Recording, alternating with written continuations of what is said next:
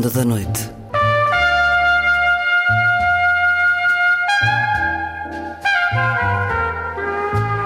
Com Luís Caetano.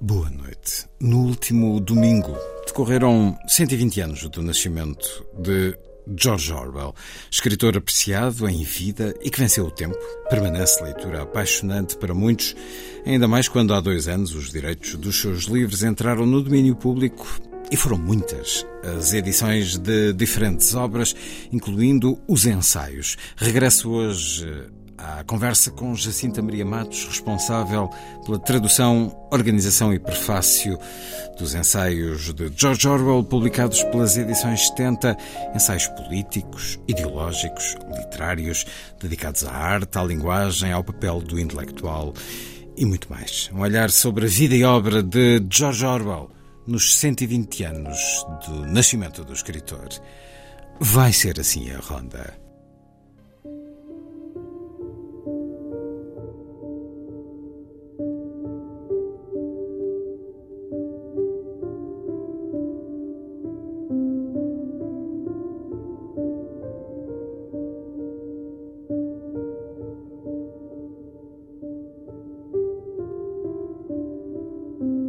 Nasci em 1903, em Motihari, província de Bengala, o segundo filho de uma família anglo-indiana.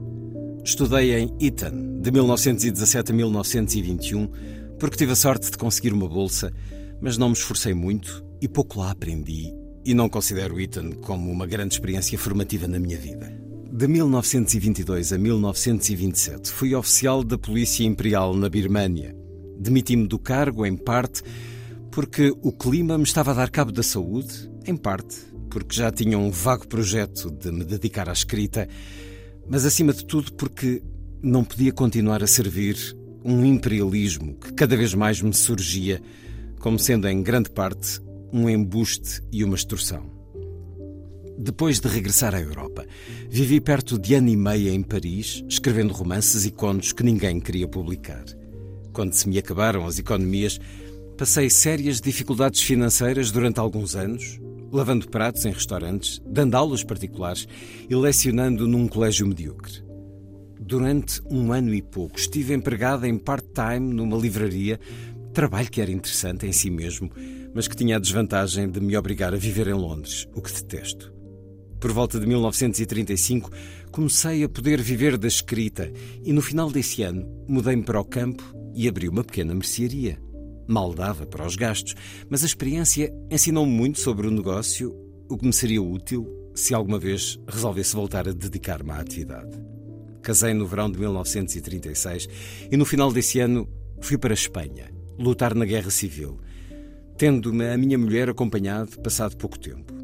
Estive quatro meses a lutar na frente de batalha em Aragão, integrado nas milícias do POUM, Partido Obrero de Unificação Marxista, e fui ferido com bastante gravidade, embora felizmente sem grandes sequelas. Desde então, excetuando um inverno passado em Marrocos, não posso com toda a honestidade dizer que tenha feito mais do que escrever livros, criar galinhas e cultivar a horta. O que me foi dado a observar em Espanha e depois noutros lados, sobre o funcionamento interno dos partidos de esquerda, deu-me um horror à política.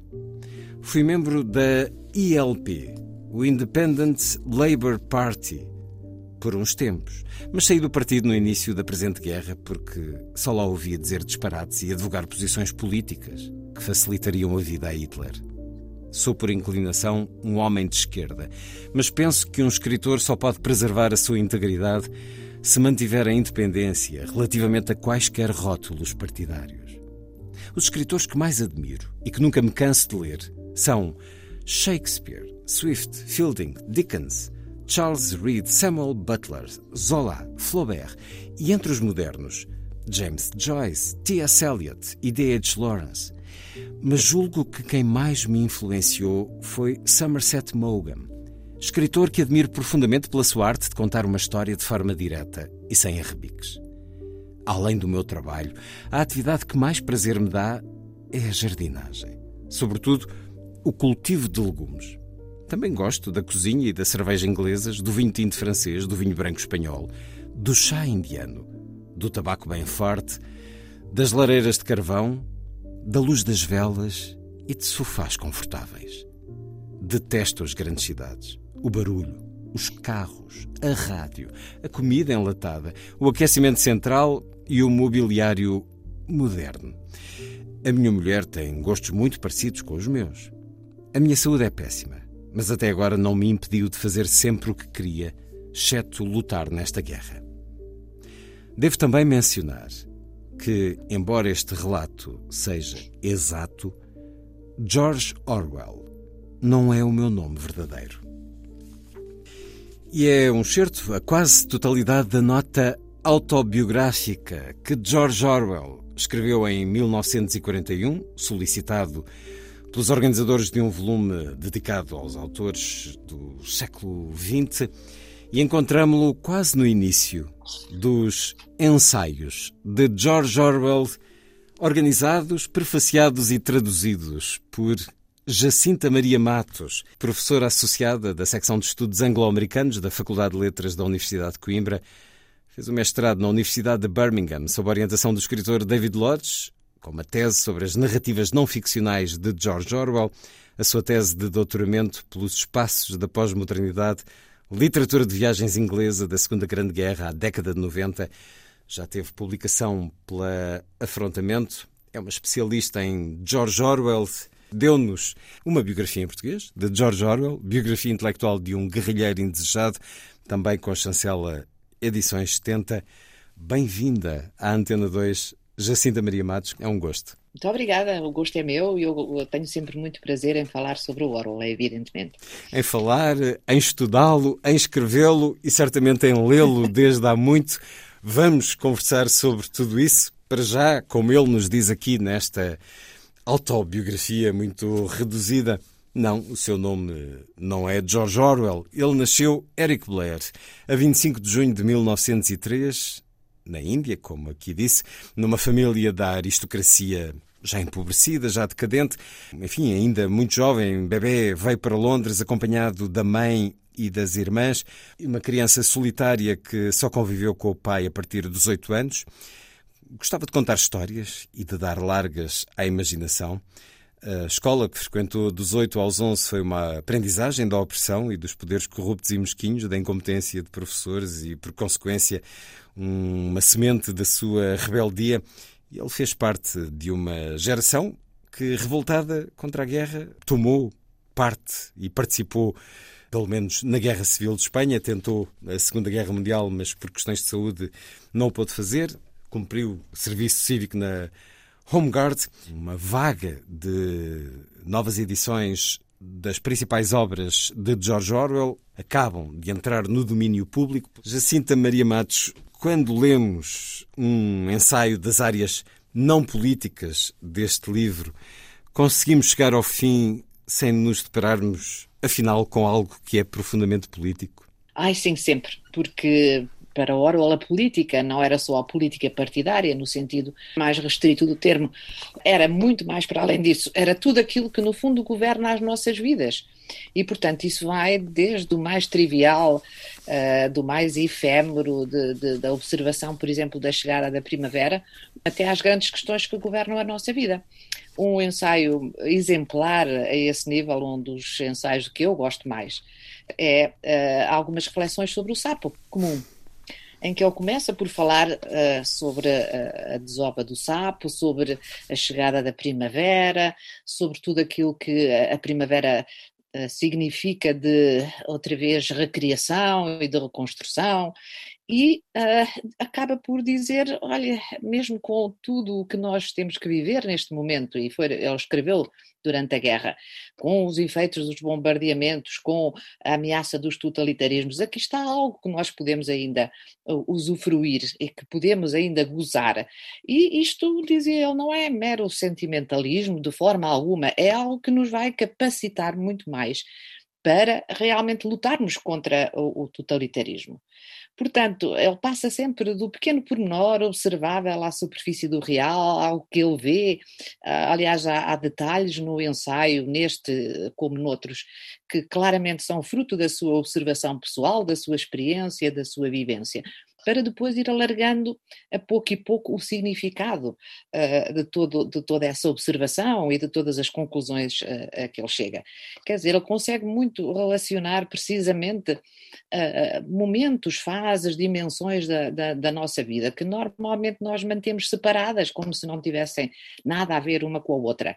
E a grande arte do Orwell é fazer-nos ver como está tudo, no fundo, interligado e como tudo pode realmente até convergir uh, para uma, uma, digamos, uma, uma visão uh, politicamente empenhada, sem deixar de uh, lembrar esses outros pormenores, ou aquilo que muitas vezes são uh, consideradas as inutilidades do nosso cotidiano. E eu acho que isso é um grande mérito do, do, do, do autor, ter essa visão profundamente lata, alargada uh, da política, quer dizer que no fundo para ele tudo podia ser um gesto político, desde a observação da natureza, desde a admiração por essa mesma natureza, até né, às vezes numa, numa flor, numa rosa, também há, há um ensaio, uma, uma parte de uma, de uma uh, da coluna semanal que ele escrevia sobre umas rosas, Uh, que normalmente não se espera de um, de, um, de um, escritor político como o George Orwell. Mas essa capacidade de, de, relacionar, de interligar as várias dimensões da nossa existência é, para mim, um dos grandes prazeres que temos quando, quando lemos os ensaios dele. Escrevia sobre tudo e sobre rosas também.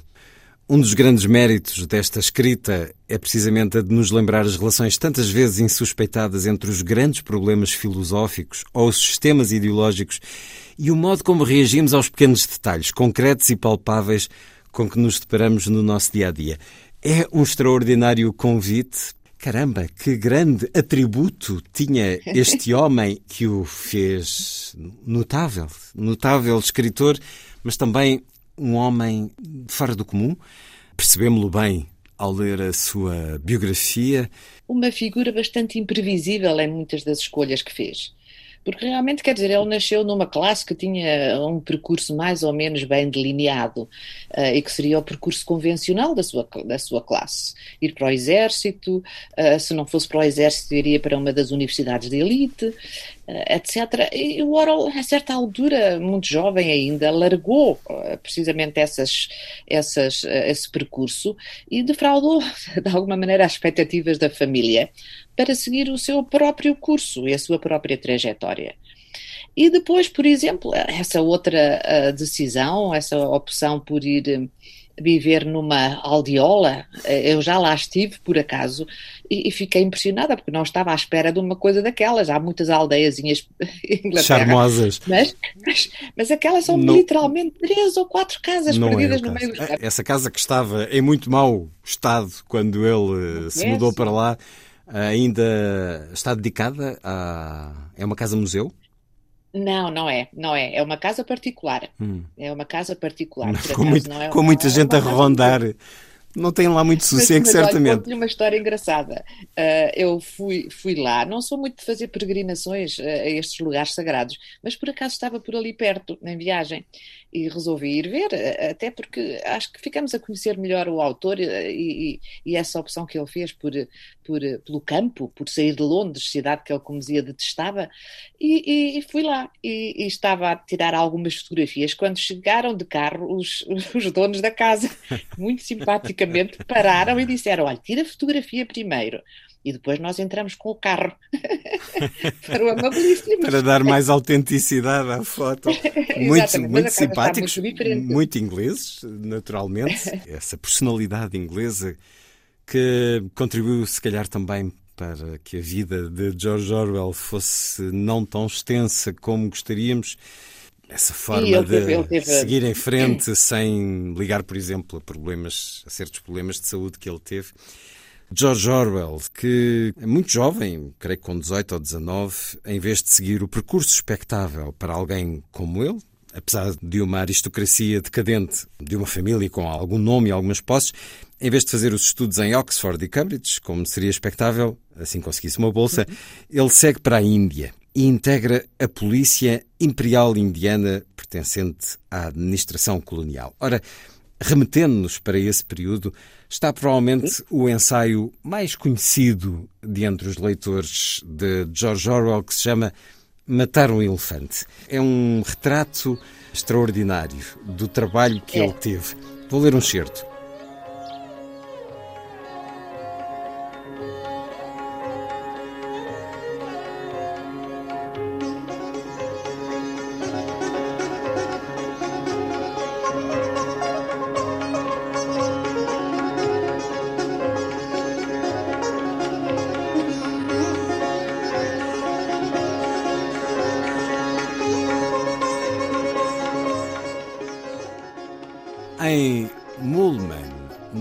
Da Birmânia, eu era odiado por muita gente. A única vez na vida em que fui suficientemente importante para tal me acontecer.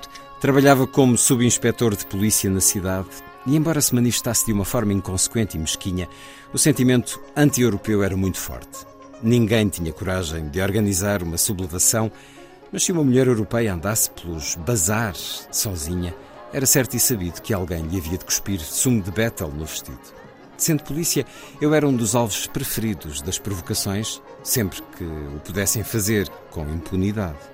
Quando o espertalhão de um birmanês me passou uma rasteira num jogo de futebol e o árbitro, também birmanês, fez vista grossa, a multidão ululou de gozo. Episódios como este eram frequentes. Ao fim de algum tempo, os esgares daquelas caras amarelas sempre à frente dos olhos e os berros e as injúrias que me perseguiam à distância acabaram por me bolir com os nervos. Os jovens monges budistas eram os piores de todos. Havia-os aos milhares na cidade e pareciam não ter mais nada que fazer do que encostarem-se às esquinas e zombarem dos europeus. Tudo isto era confuso e perturbador. Na altura, eu já tinha chegado à conclusão de que o imperialismo era uma coisa diabólica. E quanto mais depressa me visse livre deste emprego, melhor. Em teoria, e em segredo, claro, eu estava do lado dos birmaneses e contra os seus opressores, os britânicos. E quanto ao meu trabalho, tinha-lhe um asco que é difícil exprimir em palavras. Na minha posição, vê-se bem de perto o trabalho sujo do Império.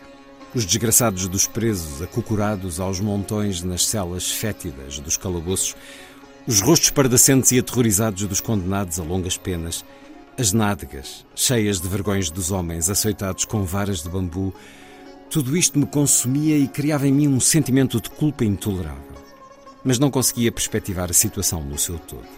Sendo jovem e ignorante, e tendo sido forçado a pensar estes problemas no silêncio total a que está votado o inglês no Oriente, não tinha consciência de que o Império Britânico estava moribundo, muito menos de que ele era bem melhor do que os impérios que o estão agora a suplantar.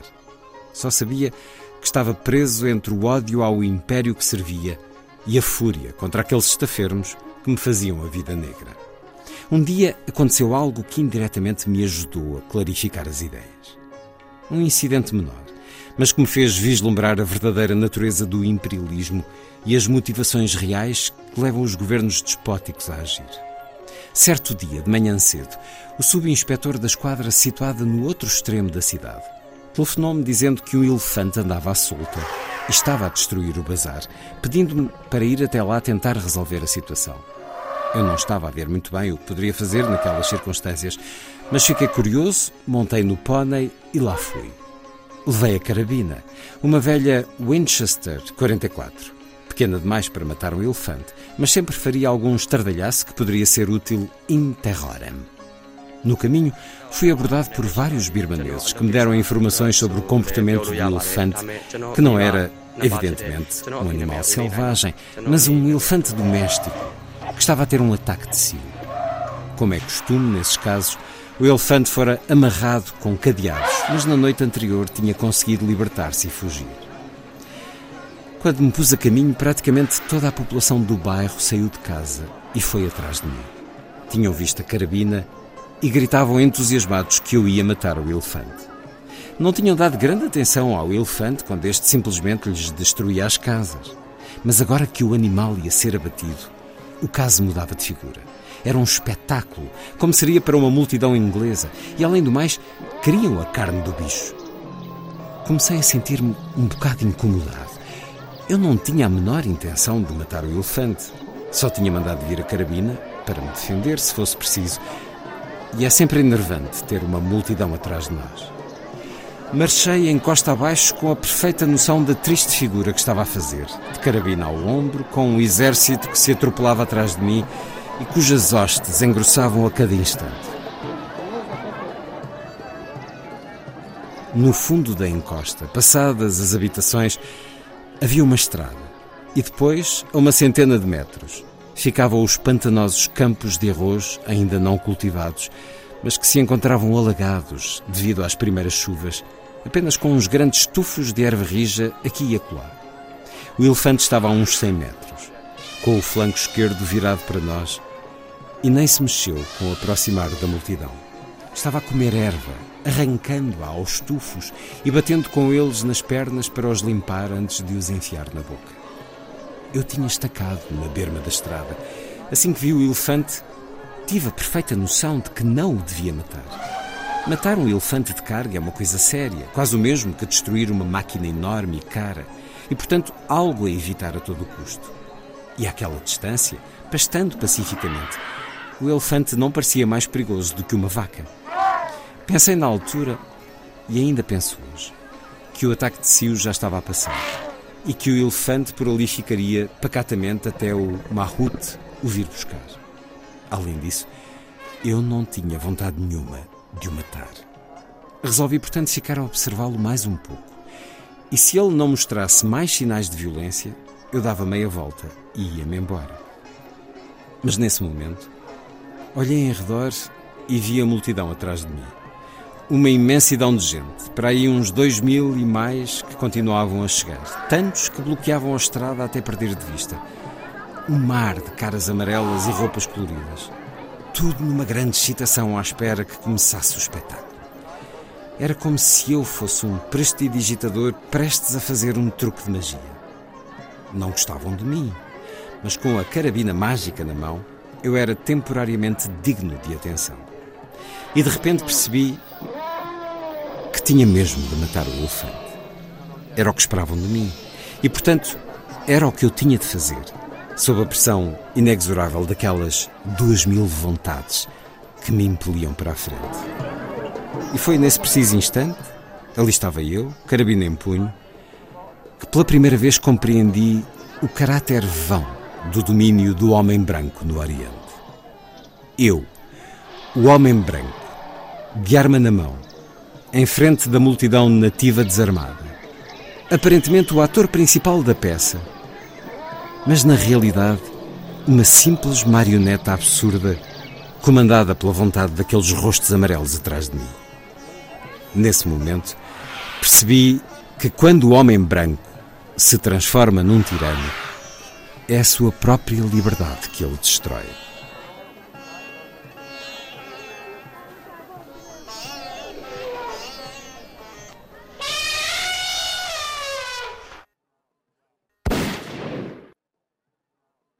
São dois ou três certos deste ensaio, desta história extraordinária que tem por título Matar um Elefante e que tem a tradução de Jacinta Maria Matos, a Birmânia, da então província anexada ao Império Britânico em 1886. Ora, é uma experiência longa de cinco anos que Eric Blair ainda não é George Orwell, tem não, uh, não é. na ainda Índia. É um jovem. Ainda é um jovem de 19 anos, entre os 19 e os 24, creio. E ele vai se sentindo cada vez mais repugnado pelo imperialismo e pelas injustiças do colonialismo. Não li o final do ensaio, já agora, porque quem não o conhecer, há aqui um momento de tensão. Também não saltei a parte em que o elefante matou uma pessoa, o que é relevante para é. o que vai acontecer a seguir. Isto aconteceu mesmo a Eric Ler, Jacinta Maria Matos. Pois, uh, não se sabe exatamente, nem relativamente a este, a este episódio contado neste ensaio, nem relativamente ao contado no outro, do enforcamento. Uh, os biógrafos tentaram falar com contemporâneos de Orwell para ver se se lembravam. Se havia registro algum. E ninguém se lembra exatamente. Todo, todos eles disseram sim, enfim, dentro das funções que ele na altura tinha, é possível que, que tivesse estado presente realmente a um enforcamento e é possível que realmente em alguns dos postos em que ele esteve colocado uh, se tivesse exatamente passado este, este episódio com o Will Fudd, mas não há certezas. E o Orwell também não ajudou muito, porque, enfim, vários amigos uh, lhe perguntaram, depois de ele publica, publicar os textos, se a história era verdade. Ele disse: Oh, não, it's, it's just a story. É só uma história. é, só uma é história, é curioso que é, é, ele, ele, ele refere no ensaio a figura do prestidigitador e é assim é. que os prestidigitadores agem, Exatamente. nunca contando Exatamente. a verdade, o segredo. Exatamente.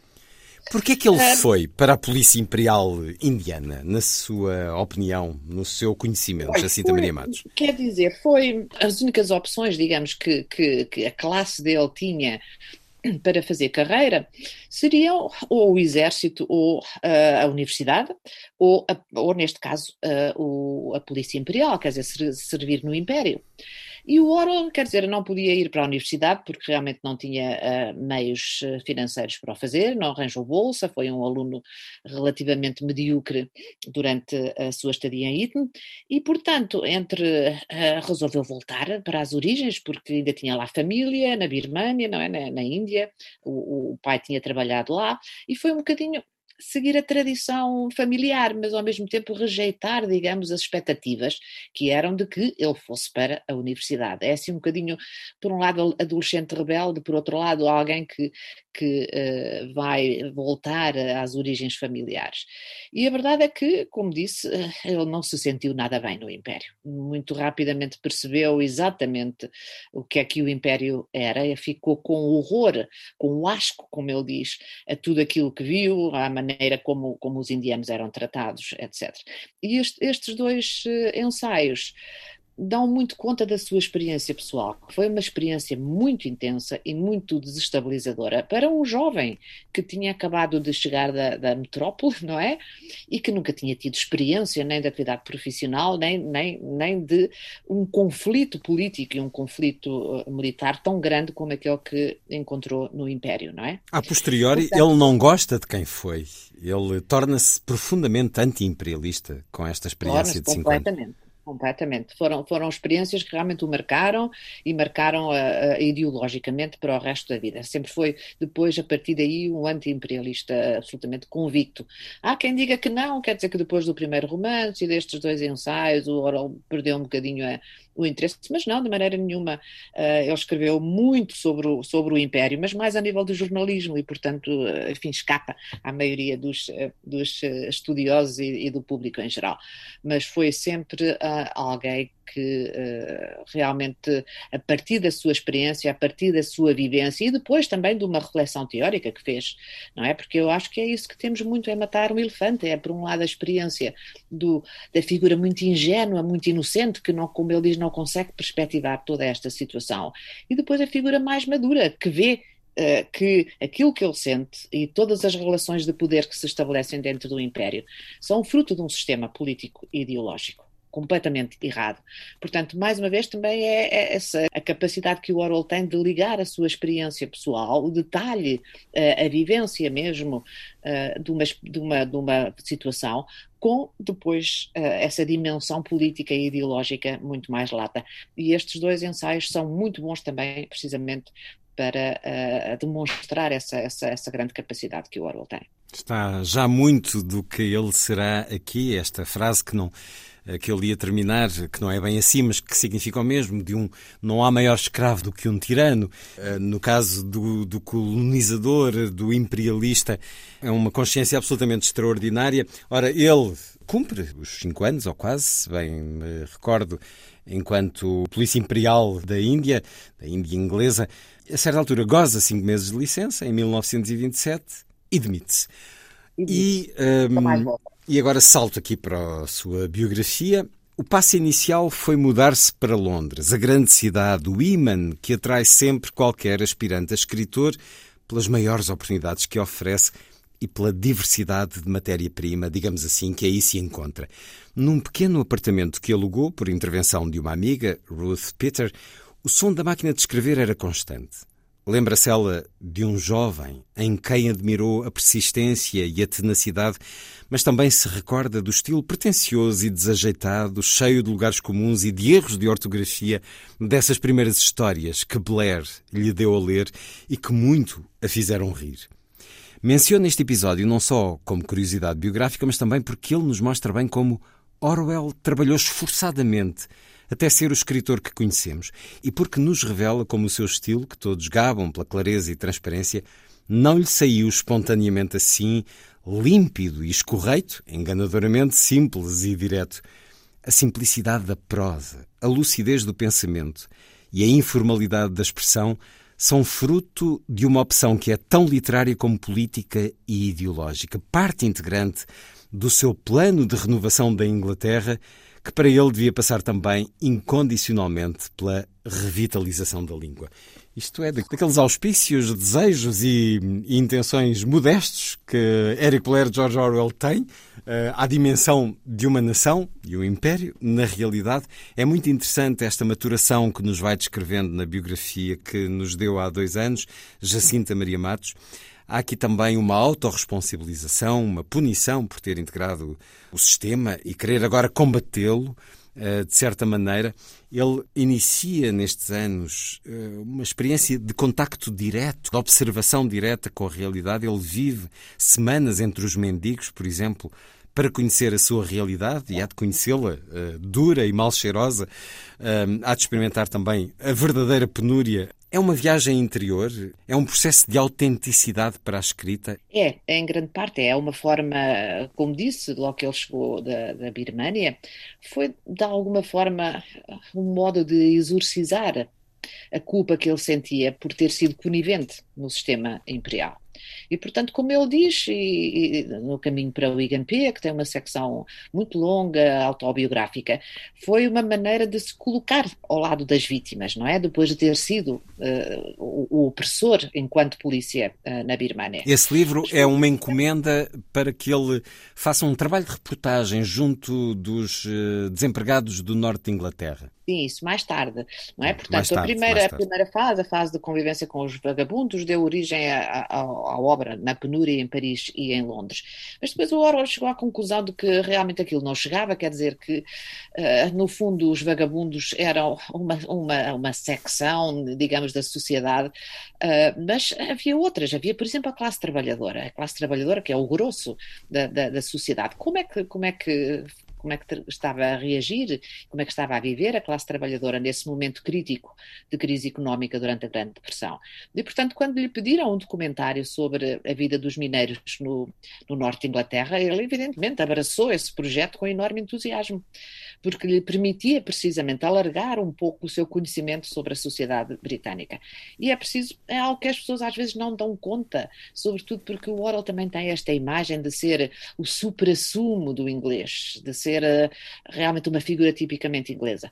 A verdade é que ele, até aos 20 e poucos anos, não conhecia nada da sociedade inglesa porque tinha estado em escolas, são, eram colégios internos, são uma espécie de bolhas de privilégio que existem, e depois disso foi, foi para a Birmânia, de modo que quando regressou, depois teve uns anos também em Paris, dois ou três anos em Paris, e não, não conhecia bem a sua terra. E, portanto, é também um percurso de, de, consciencialização e de aprendizagem sobre o seu próprio país. Há, aliás, um, um, crítico e amigo do Oro que diz que ele se nativizou. He went native in his own country. Nativizou-se, quer dizer, teve que aprender de qualquer, de, de, por experiência própria o, como é que era a Inglaterra, como é que era ele enquanto inglês também e qual era o seu papel dentro dessa sociedade.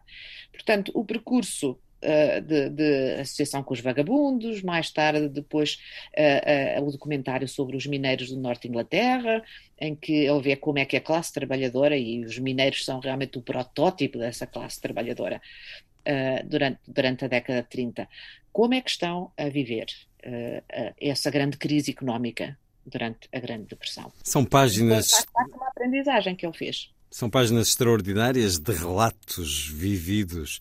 Esse que, que, nos dá no livro Na Penúria em Paris e em Londres, um dos livros que tem tido tradução em, em Portugal já há muitos anos. Na Penúria em Paris e em Londres, primeira lição: não culpemos os indigentes por não terem energia para procurar vida melhor. A inação é parte integrante da sua condição presente e impeditiva de qualquer iniciativa futura. Depois de passar um mau bocado, estou a ler a biografia de George Orwell de Jacinta Maria Matos, o narrador consegue finalmente emprego como plonger a lavar pratos na cozinha de um hotel elegante. É outra das secções do texto que ao mesmo tempo choca e diverte os leitores e leitoras. Atenção agora, diria eu, àqueles mais sensíveis. Fica-nos na memória o relato dos bastidores do restaurante, aquilo que não vemos quando nos sentamos à mesa do jantar, dispostos a bem comer e a melhor gozar a refeição que nos chega já pronta.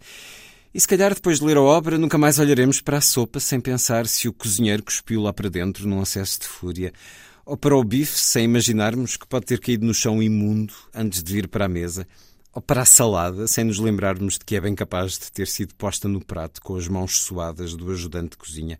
Provavelmente não esqueceremos também das condições infernais em que nas cozinhas se trabalha, do calor abrasador, da confusão de empregados a sair e a entrar, da gritaria dos que berram as encomendas, dos pratos a servir, dos insultos daqueles que, assoberbados de tarefas, descarregam nos colegas a tensão nervosa do trabalho. Outra lição que o narrador quer que aprendamos sobre o mundo em que vivemos.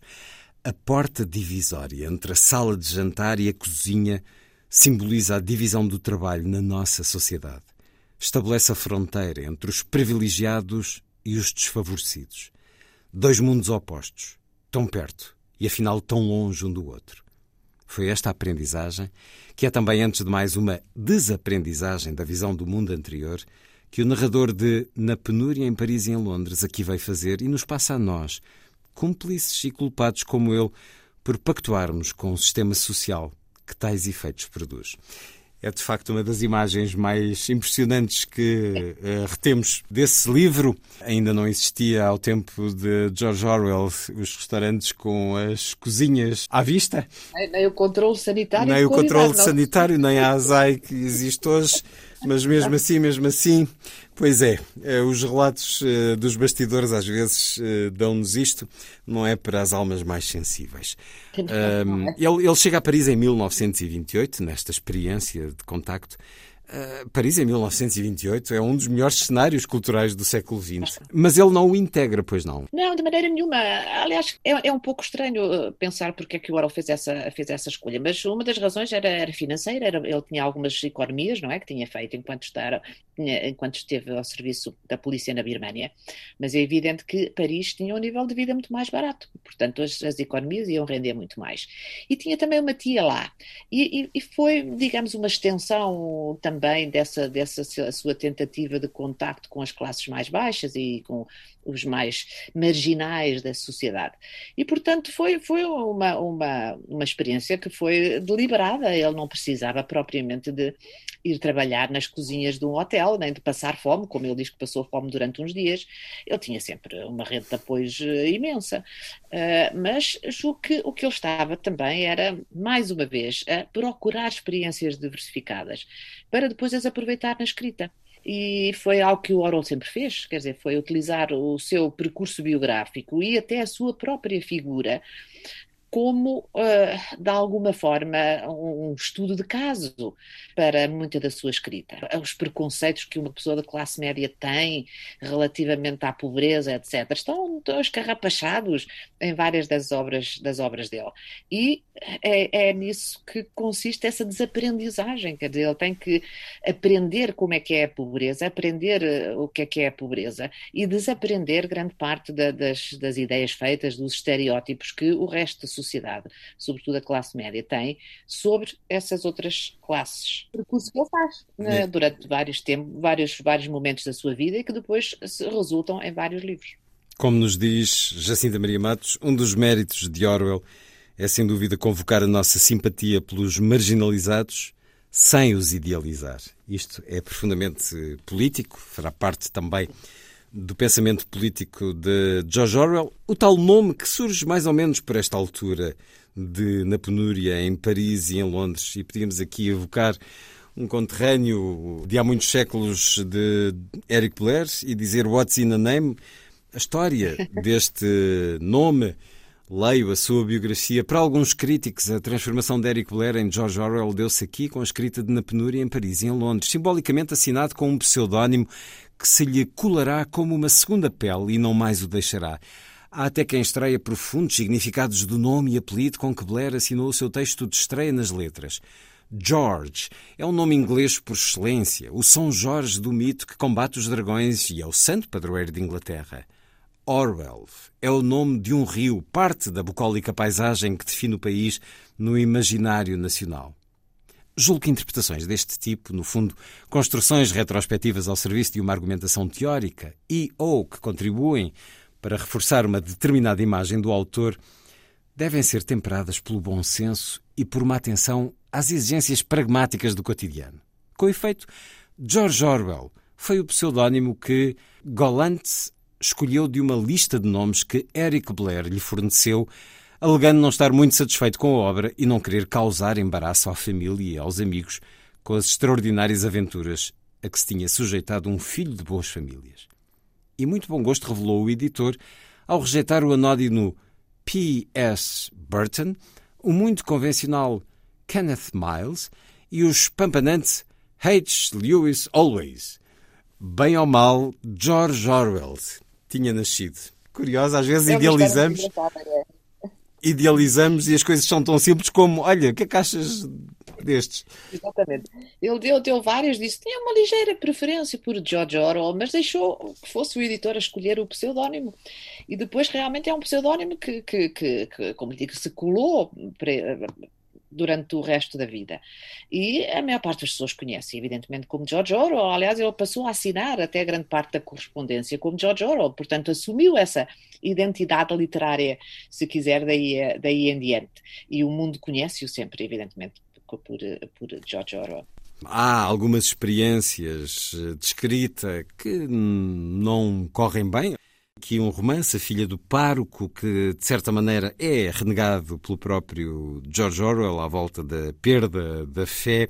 Também reconhece alguma imaturidade no romance Dias Birmaneses. Eu ainda li com o Dias da Birmânia há muitos anos.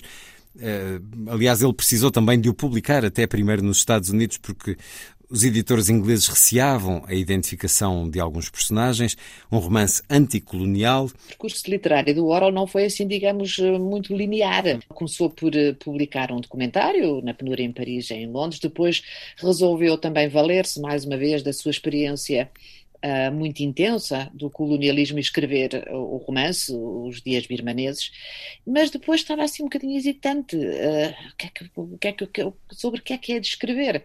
E, e, o romance seguinte, A Filha do Parco, foi assim uma espécie de, de tentativa de, de, escrever um romance modernista, que basicamente não resultou, o próprio Ola se deu conta disso, e é um romance, francamente, como romance, muito fraquinho.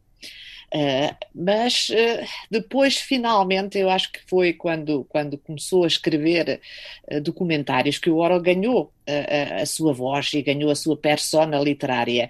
E a partir daí, depois então, a sua carreira literária, digamos, desenvolveu-se e começou a correr, a correr bastante melhor. A sua urgência é óbvia. No momento histórico de expansão do fascismo na Europa, e da ameaça iminente de uma Segunda Guerra Mundial. É esta a razão pela qual Orwell começa por esta altura a agizar o plano de uma profunda transformação da sociedade inglesa, tarefa que o ocupará durante os anos da guerra, em que procurará reinventar a nação nas suas várias componentes e encontrar soluções para o que se lhe afigura imperioso, aproveitar a destruição da guerra para a construção de uma nova sociedade. Eh, lá está, é um projeto modestíssimo transformar a sociedade inglesa.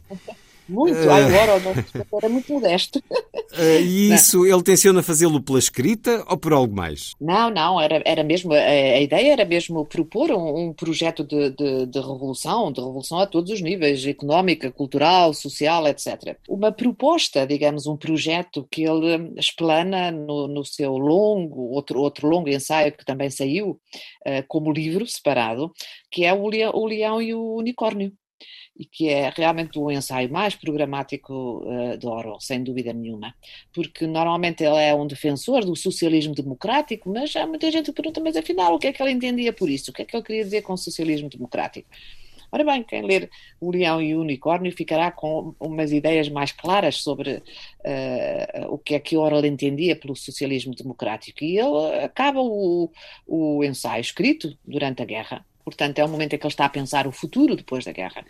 Acaba o ensaio com propostas muito concretas, umas, uns 10 pontos que para ele são essenciais uh, alterar uh, e de forma a construir um mundo do pós-guerra, uma sociedade inglesa do pós-guerra que fosse substancialmente mais justa e mais solidária do que a que uh, tinha existido até aí.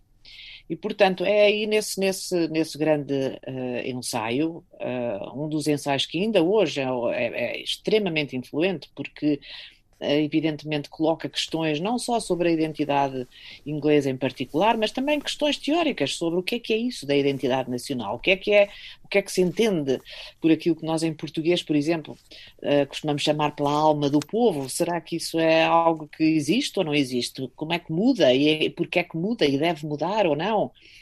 E quais são os estereótipos que também uh, normalmente se, se aplicam a, a pensar uh, em termos de, de, nacionalismo, etc.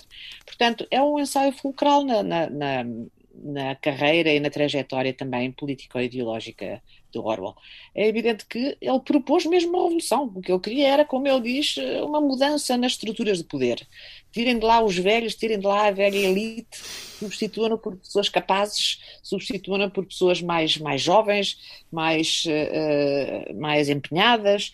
E uh, a reforma da educação, por exemplo, era um ponto principal para ele, acabar com as escolas particulares, com as universidades de elite, a escola particular onde ele tinha andado, na public school, e, portanto, era um, um, projeto a várias dimensões, económica, até, até geopolítica, porque uh, o que ele achava é que a Inglaterra devia também descolonizar e criar uma parceria entre iguais. Algo do que veio a ser depois a Commonwealth.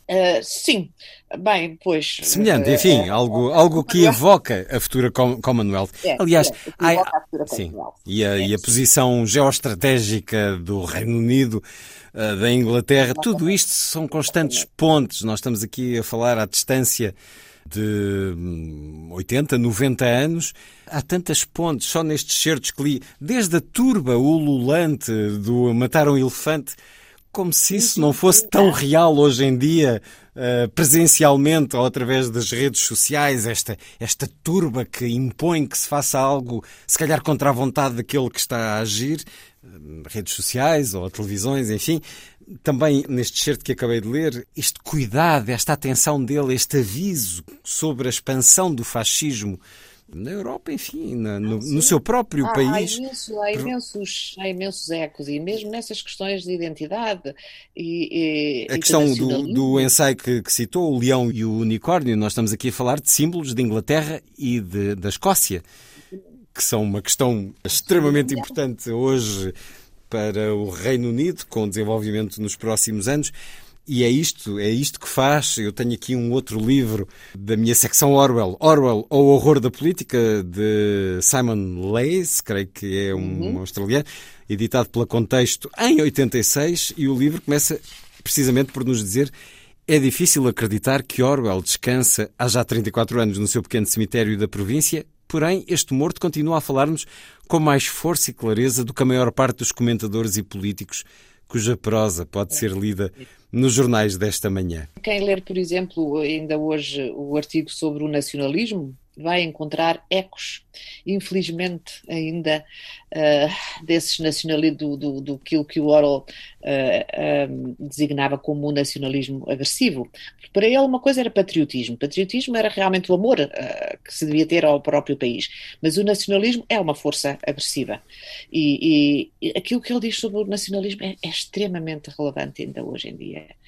E, por exemplo, questões como aquelas que ele levanta em, em O Leão e o Unicórnio, que é a ideia de que esse patriotismo está a ser roubado pela direita. E não pode ser, a esquerda tem que ter um papel fundamental. E também reclamar para si a ideia de um patriotismo. E é algo que acho que eu leio constantemente no Guardian, por exemplo, por escritores como o Timothy Garth Nash, que escreveu vários artigos a propósito do Brexit, dizer precisamente isso. Deixámos que o, o patriotismo fosse roubado pela direita. E agora, realmente, a esquerda devia, devia, de alguma forma, também reclamar esse terreno para, para si mesma. Portanto, o Orwell continua extremamente relevante e os comentários que ele fez acerca da sociedade do seu tempo ainda reverberam claramente no nosso. Nesse O Caminho para Wigan Pier, que resulta da encomenda de um editor para um trabalho sobre as condições de vida dos desempregados no norte de Inglaterra, é um trabalho pago que permite o casamento de Orwell com uma jovem que comunga muito com ele. É um trabalho para integrar numa coleção de livros de esquerda. Ora, ele corresponde às expectativas no retrato, mas as considerações finais sobre o socialismo e algumas excentricidades da esquerda, eh, algo também no sentido do politicamente correto, que deixa o editor com os cabelos em pé, tal como hoje, mesmo para muitas pessoas de esquerda, este politicamente correto também deixa de cabelos em pé, e por isso há ali um problema depois com o editor que não sabe o que há de fazer com um trabalho que está, na essência, muito bem feito, mas que vai causar um vendaval junto daqueles a quem o livro se destina. Há muitos é. episódios extraordinários nesta biografia de George Orwell que nos são contados com muitas referências à obra e ao momento histórico que a vida dele atravessa, desde trabalhar numa simpática livraria em 1934 com um excelente nome, Book Lovers Corner, em Londres, onde os donos lhe cedem um quarto por cima e ele escreve de manhã e desce para trabalhar na livraria à tarde há de usar os simpáticos donos como inspiração de personagens. Depois, como aliás faz qualquer bom escritor, uh, agarra, é uma esponja daqueles com quem se cruza.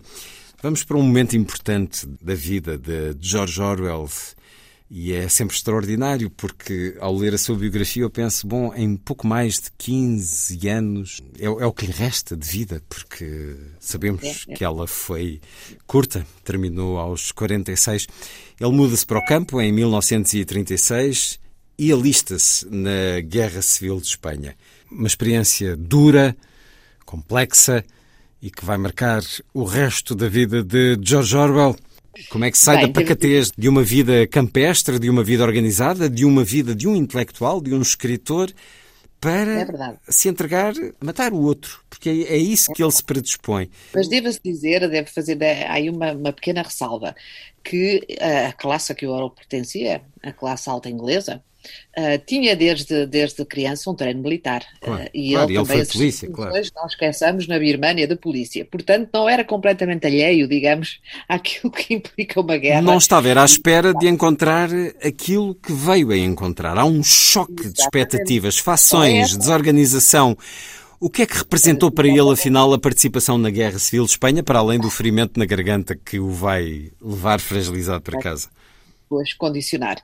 Olha, representou muitas coisas. Primeiro, esse grande choque cultural, não é? Que foi não encontrar um exército como ele esperava, um exército convencional, uh, em que toda a gente, evidentemente, os soldados têm que obedecer uh, aos capitães e à, e à, hierarquia toda. Não, de maneira nenhuma. Encontra uma sociedade igualitária, sem hierarquia nenhuma, em que, como ele diz, qualquer soldado que não concordasse com uma, com uma com uma ordem, pura e simplesmente saía das fileiras e começava a discutir. Quer isto para o Aurora era impensável, foi assim um choque tremendo.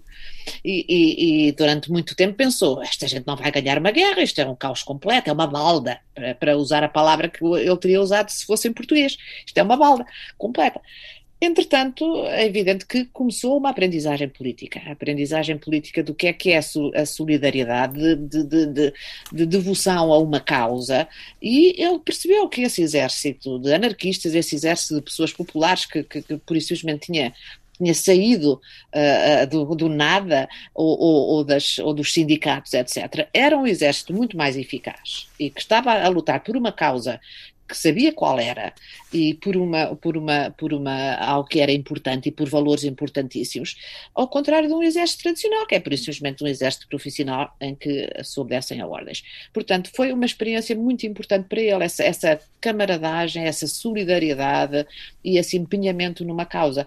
E embora evidentemente ele tenha saído lá ferido na, na, na garganta, foi um milagre não ficarmos sem, sem o George Orwell nessa altura realmente a bala passou a, a um milímetro da aorta, podia ter, podia ter, uh, uh, podia tê-lo matado instantaneamente, mas sobretudo ele saiu de lá sabendo que, que as forças republicanas iam perder, com, com certeza, e como perderam, não é? com uma enorme esperança no futuro, porque, como ele disse, aquilo foi um microcosmos do, do que era uma sociedade sem classes. Para ele foi um, uma antevisão do que podia ser uma sociedade socialista. Portanto, deu-lhe mais ânimo para, ao regressar, uh, vir uh, cheio desses, desses ideais e tentar acordar um bocadinho aquilo que eu via como a sonolência e a inércia do governo inglês. É uma guerra que intelectuais de todo o mundo consideraram essencial para travar a ascensão do fascismo, Exato. mas como acabou de dizer, não se ganha nenhuma guerra quando alguém sai das fileiras e começa a discutir. É por isso não que. Sei, agora achava que sim, talvez. A chamada guerra anárquica. Não há notícia de que alguma vez uh, tal comportamento tenha dado vitória. Orwell vai descobrir que, mesmo lutando por uma causa, a guerra não é para heróis. Vai resultar desta experiência o livro Homenagem à Catalunha, que é uma memória desencantada e os próprios antifascistas não gostaram de ver a forma como uh, a desorganização, as purgas e outras coisas uh, que, a que ele assistiu foram, não, foi, foi, foram retratados. Foi um livro muito, muito controverso, muito controverso, é evidente. Ele reflete enxertos que nos eh, dá nesta biografia sobre a objetividade e a verdade. Reflete também sobre isso que acabou de dizer, sobre os momentos em que pensou que ia morrer.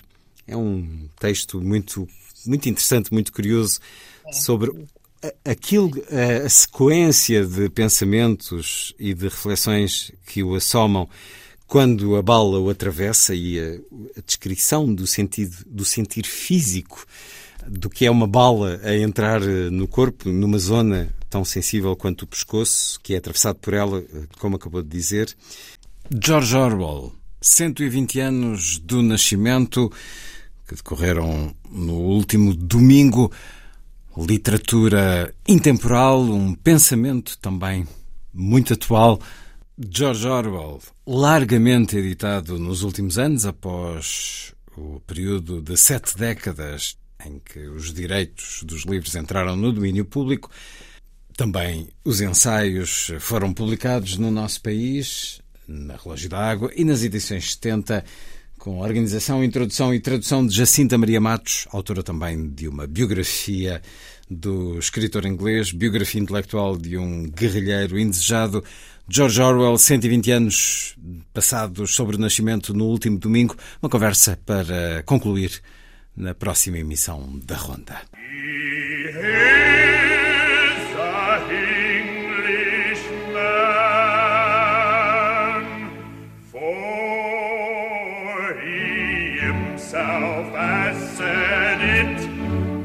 It's greatly to his credit that he is a Englishman.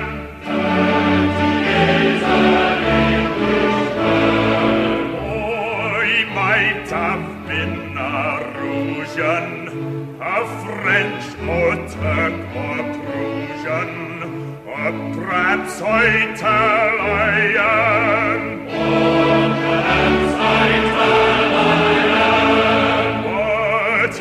Spite of all temptations to belong to other nations, he remains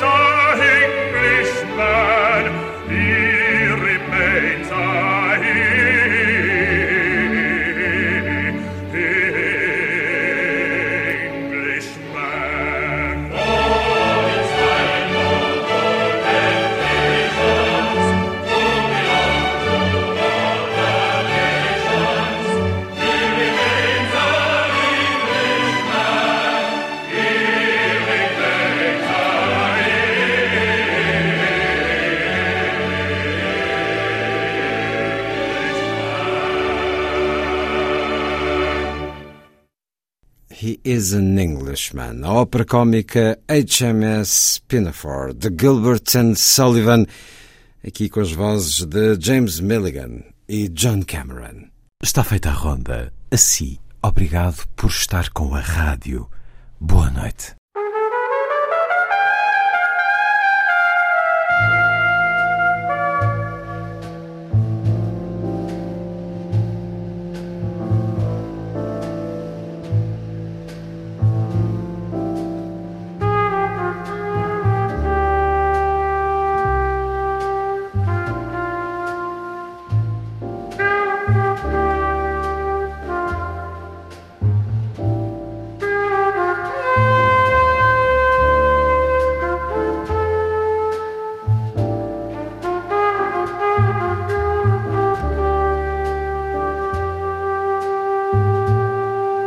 Da Noite.